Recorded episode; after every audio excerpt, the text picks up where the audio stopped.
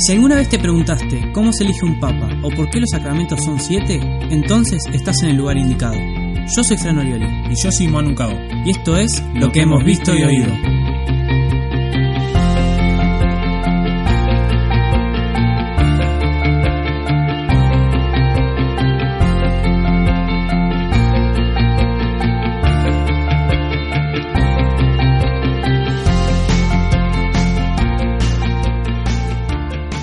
Bienvenidos, capítulo número 13 de lo que hemos visto y oído. ¿Cómo andan? Bienvenidos a todos. Hola Fran, ¿cómo estás? Muy bien. ¿Hoy de qué vamos a hablar, don Manuel? Hoy vamos a hablar de María. Exacto. Bajo la pregunta si es realmente importante María para nuestra salvación. Si es realmente importante, si en esencia María es importante. Muy bien. Pero bueno, no, vamos a prescindir tampoco de la historia, ¿no? Y ahí tenemos que un par de cositas para decir. Por ejemplo, bueno, ¿quién era María? Bueno, María nosotros la conocemos como la Madre de Dios. Madre biológica, porque la tuvo en su seno. Y, ¿A quién la tuvo? A él. Él lo tuvo. Pues sí, bueno, sí, se me escapó. Lo tuvo en su seno a Jesús. Y bueno, la persona que más acompañó a Jesús durante toda su vida. Lo formó, lo cuidó, se preocupó por él, lo alimentó. Eh, Lo fue la madre. Lo fue a buscar cuando estaba perdido. Lo fue a buscar al colegio, al, al taller de carpintería, lo fue a buscar a todos lados. fue una mujer muy importante realmente en la vida de Jesús, o sea, la mujer con mayúsculas, porque fue su madre. Y bueno, entonces, ¿quién es María en la historia de la salvación? Ay, no, ni idea, contame. Bueno, sabemos que la primera mujer que hubo en la tierra fue Eva, ¿no? Y se hace una comparación muy acertada de María como la nueva Eva. Esta femenidad que viene a, a dar un nuevo giro a, a la mujer, positivamente, que viene a traer, en vez de Eva, eh, la perdición o el pecado, viene a traer eh, la salvación. De hecho, esto eh, lo dice Dios mismo en Génesis 3.15, después, búsquenlo. Después de pecar y de echarse las culpas mutuamente a Adán y Eva, Dios le dice a Eva que va a llegar un momento en el que ella le pise la cabeza a la serpiente, ¿no? La serpiente, el demonio, el pecado.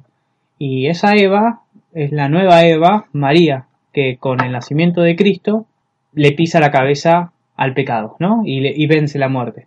O sea, ya desde el tercer capítulo del Génesis, María está presente eh, indirectamente, pero está. Y así como con ese fruto prohibido hizo pecar a toda la humanidad, por Adán también, María, en, bueno, en ese pasaje que mencionó Fran, dice, una mujer y su descendencia, como bien dijo Fran, va a pisarte la cabeza. Así como una es cómplice de la perdición, otra es la precursora, por así decir, de la salvación. Bueno, pero también esto lo profetizan los profetas, ¿no? En, en diferentes momentos del pueblo de Israel, diferentes profetas anuncian que va a haber una mujer, una virgen, de quien van a hacer la salvación, ¿no? Y los judíos pensaron que era, que era el pueblo de Israel y que era una metáfora. No, no, no, eh, de verdad, una virgen iba a dar a luz a la salvación, que es una persona que es Cristo mismo. Y en el Nuevo Testamento nosotros eh, la identificamos como nuestra madre por unas palabras que dijo Jesús en la cruz, ¿no? Sí, está en el Evangelio de Juan. Exactamente. Le dice a Juan, ahí tienes a tu madre, y a María, ahí tienes a tu hijo, ¿no? Si nosotros como iglesia nos identificamos con Juan que siendo joven y acompañando a Jesús en todo momento, o sea, siendo un seguidor de Jesús, Jesús hizo a María nuestra madre, ¿no? Y, eso lo hizo porque él realmente lo quería así, ¿no? O sea, él quería que tengamos una madre de verdad y nos dio a María, o sea, nos dio a su madre para que podamos alcanzar la salvación, ¿no? Y eso es un gran regalo, ¿no? El otro día leí que Jesús nos deja dos regalos muy importantes. Uno es el Espíritu Santo y otro es su propia madre, ¿no? Y con ellos dos es que uno puede alcanzar la salvación plenamente, ¿no? El encuentro con Dios después de la muerte. Muy bien, y la función que cumple María como madre nuestra quizás se asemeje mucho a lo que es nuestra madre biológica, ¿no? En el caso de, de que se pueda hacer la comparación. Por ejemplo, en las bodas de Caná, María está ahí intercediendo para que nosotros tengamos lo que, lo que pedimos, ¿no?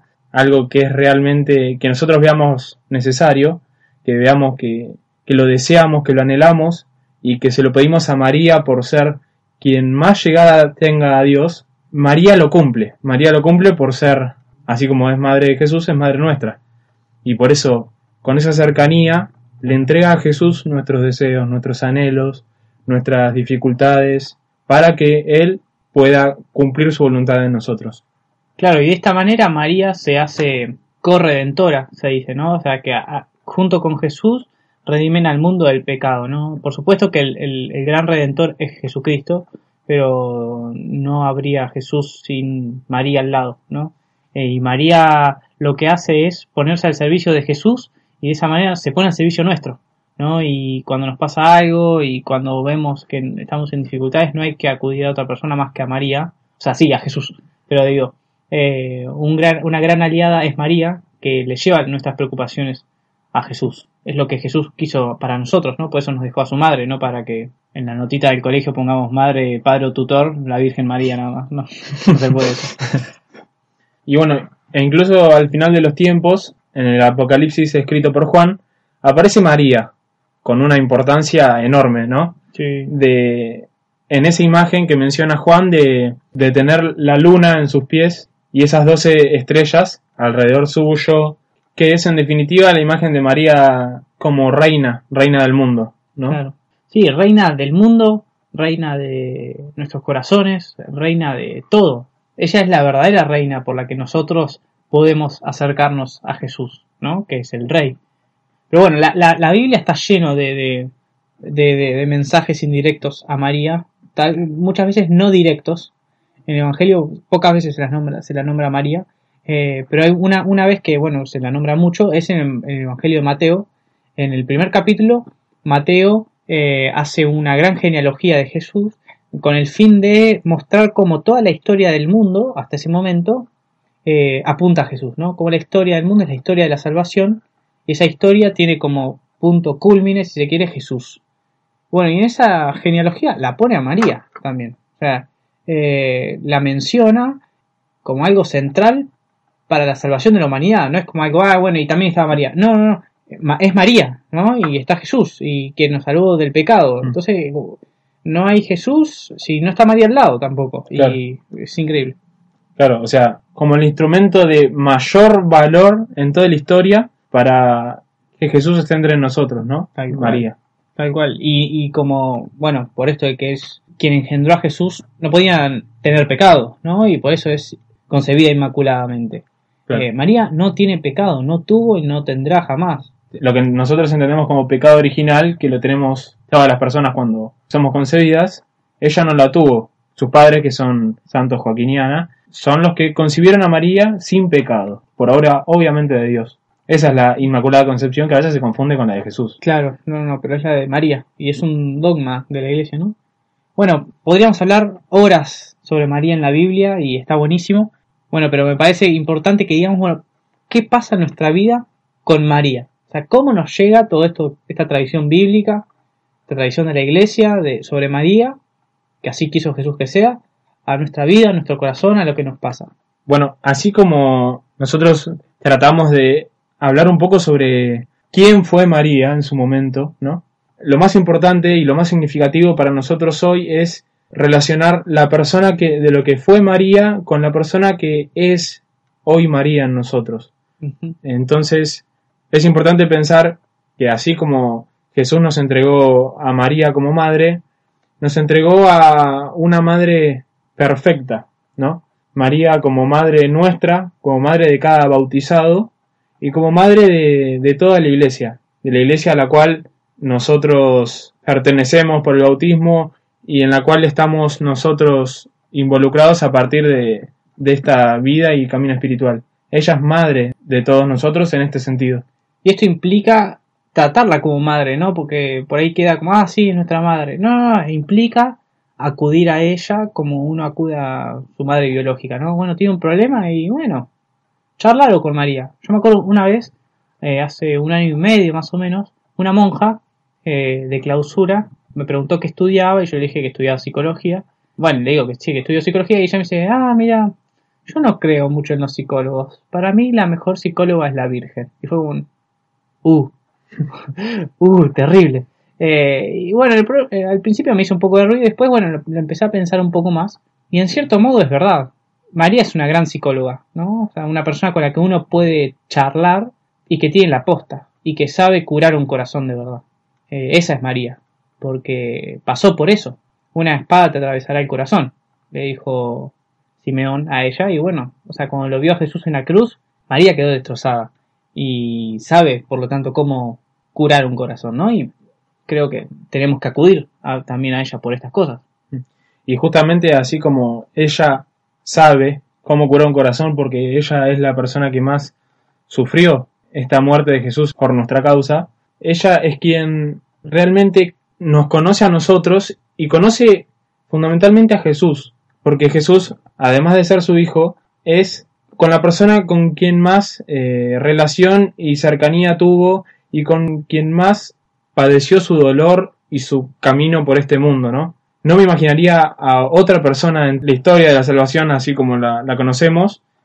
Es realmente quien más estuvo con Jesús en los momentos donde nadie estuvo.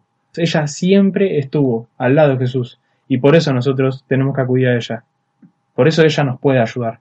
Y de hecho, esto también eh, no lo decimos nosotros, ¿no? Sino lo dice ella misma. Nuestra ciudad de Guadalupe, le apareció a Juan Diego en México, en el siglo XVI, le dijo a Juan Diego, bueno, a ver, ¿no estoy yo acá, que soy tu madre?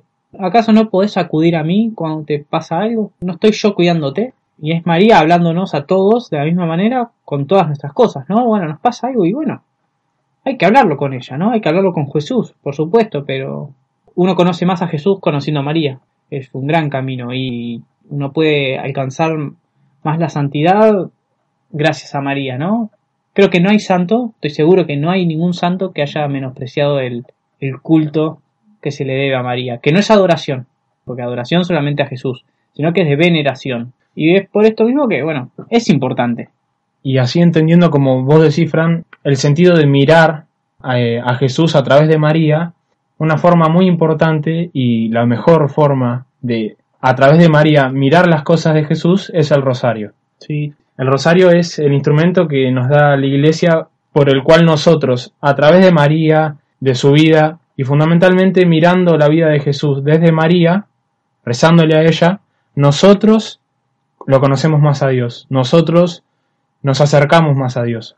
Por eso es la oración por excelencia para María y para cualquier cristiano. Totalmente. Y hay que rezarlo. Es cuestión de rezarlo, de practicarlo hasta que sale. Bueno, entonces la respuesta a la pregunta del episodio es sí, totalmente, sí, es realmente importante María. Así que nada, quisimos entre los dos eh, de alguna manera tratar de llevar todas las cosas que dice la iglesia de una manera muy sintética y en 15 minutos, la importancia de María para, para nuestra vida, ¿no? Y poder responder a eso de maneras prácticas también, porque por ahí queda muy teórico eh, y es necesario vivir con María, ¿no? No solamente saberlo, sino vivir realmente con María. Bueno, entonces estamos terminando el programa. Les agradecemos a todos, Sí. como siempre, por estar ahí, por escuchar, por los mensajes que siempre nos matamos de risa. Así que nada, muchísimas gracias y seguimos contando con ustedes para realizar esto tan lindo que Dios nos encomendó. Exacto. Así que será hasta el lunes que viene, lunes 15, por supuesto, a las 19 horas. Será cuestión de seguirnos por las redes, como siempre. Así que no se olviden, como siempre, de seguir anunciando lo que, han visto y oído. Nos vemos. Hasta luego.